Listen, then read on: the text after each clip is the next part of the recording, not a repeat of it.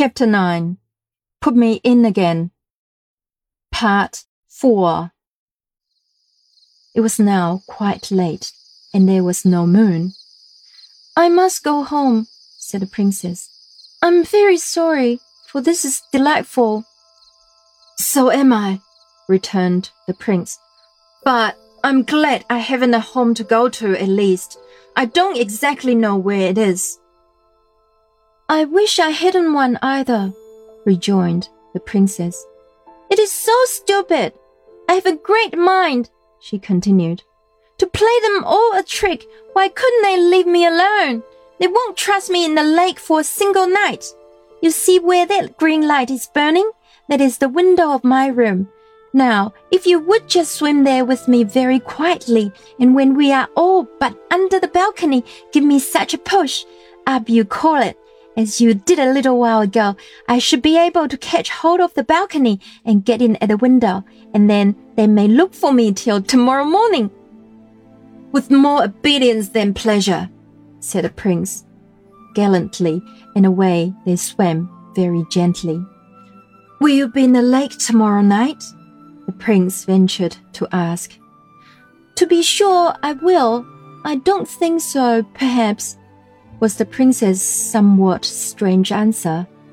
But the prince was intelligent enough not to press her further, and merely whispered, as he gave her the parting lift, Don't tell!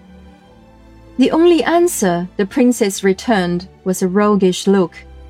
She was already a yard above his head. The look seemed to say, Never fear, it is too good fun to spoil that way. So perfectly like other people had she been in the water that even yet the prince could scarcely believe his eyes when he saw her ascend slowly, grasp the balcony, and disappear through the window. He turned, almost expecting to see her still by his side. But he was alone in the water, so he swam away quietly and watched the lights roving about the shore for hours after the princess was safe in her chamber. As soon as they disappeared, he landed in search of his tunic and sword, and after some trouble found them again. Then he made the best of his way round the lake to the other side. There the wood was wilder, and the shore steeper rising more immediately towards the mountains which surrounded the lake on all sides, and kept sending it messages of silvery streams from morning to night, and all night long. He soon found a spot whence he could see the green light in the princess's room, and where, even in the broad daylight, he would be in no danger of being discovered from the opposite shore.